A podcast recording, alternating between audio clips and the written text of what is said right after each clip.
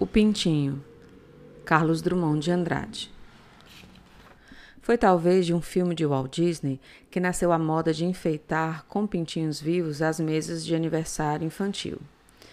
Era uma excelente ideia, no mundo ideal do desenho animado. Conduzida para o mundo concreto dos apartamentos, também alcançou êxito absoluto.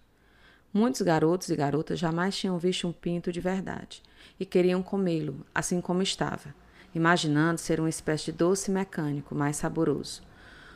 Houve que contê-los e ensinar-lhes noções urgentes de biologia. As senhoras e moças deliciaram-se com a surpresa e gula dos meninos, e foram unânimes em achar os pintos uns amorecos. Mas estes, encurralados num centro de mesa, entre flores que não lhes diziam nada ao paladar, e atarantados por aquele rumor festivo e suspeito, deviam sentir-se absolutamente desgraçados. Como a celebração do aniversário terminasse e ninguém sabia o que fazer com os pintos, pareceu à dona da casa que seria gentil e cômodo oferecer um a cada criança, transferindo assim às mães o problema do destino a dar-lhes.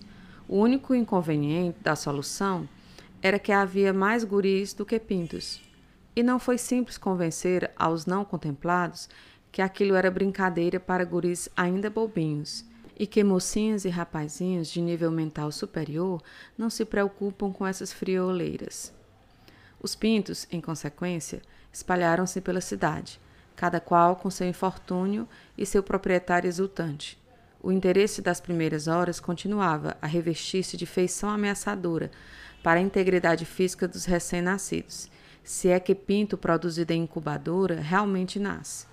Um deles foi parar no apartamento refrigerado e posto a um canto da copa, sobre uma caixinha de papelão forrada de flanela. Semeou-se em redor o farelinho mal cheiroso que o gerente do armazém recomendara como alimento insubstituível para pintos tenros e que, o pai leu na enciclopédia, devia ser teoricamente farinha de baleia. A ideia da baleia alimentando o pinto encheu o garotinho de assombro e pela primeira vez o mundo lhe pareceu como um sistema. O pinto sentia um frio horroroso, mas desprezava a flanela, e a todo instante se descobria tentando fugir. Procurava algo que ele mesmo não sabia se era calor da galinha ou da criadeira. A falta de experiência dirigiu seus passinhos na direção das saias que circulavam pela copa. As saias nada podiam fazer por ele, senão recolocá-lo em seu ninho. Mas o pinto procurava sempre e piava. O garoto queria carregá-lo. Inventava comidas que talvez interessassem aquele paladar da informação. Não, senhor, explicou-lhe a mãe. Não se pode pegar, não se pode brincar, não se pode dar nada, a não ser farelo e água. Nem carinho? Meu amor, carinho de gente é perigoso para bicho pequeno.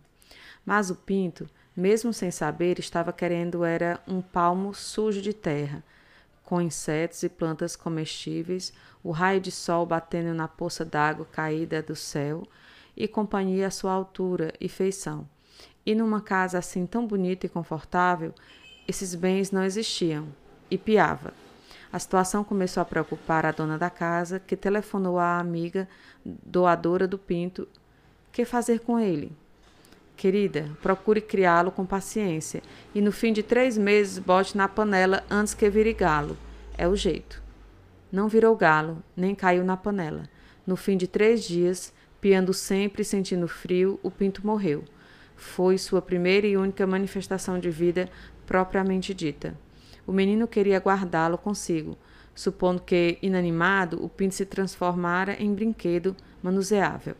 Foi chamado para dentro e, quando voltou, o corpinho havia desaparecido na lixeira.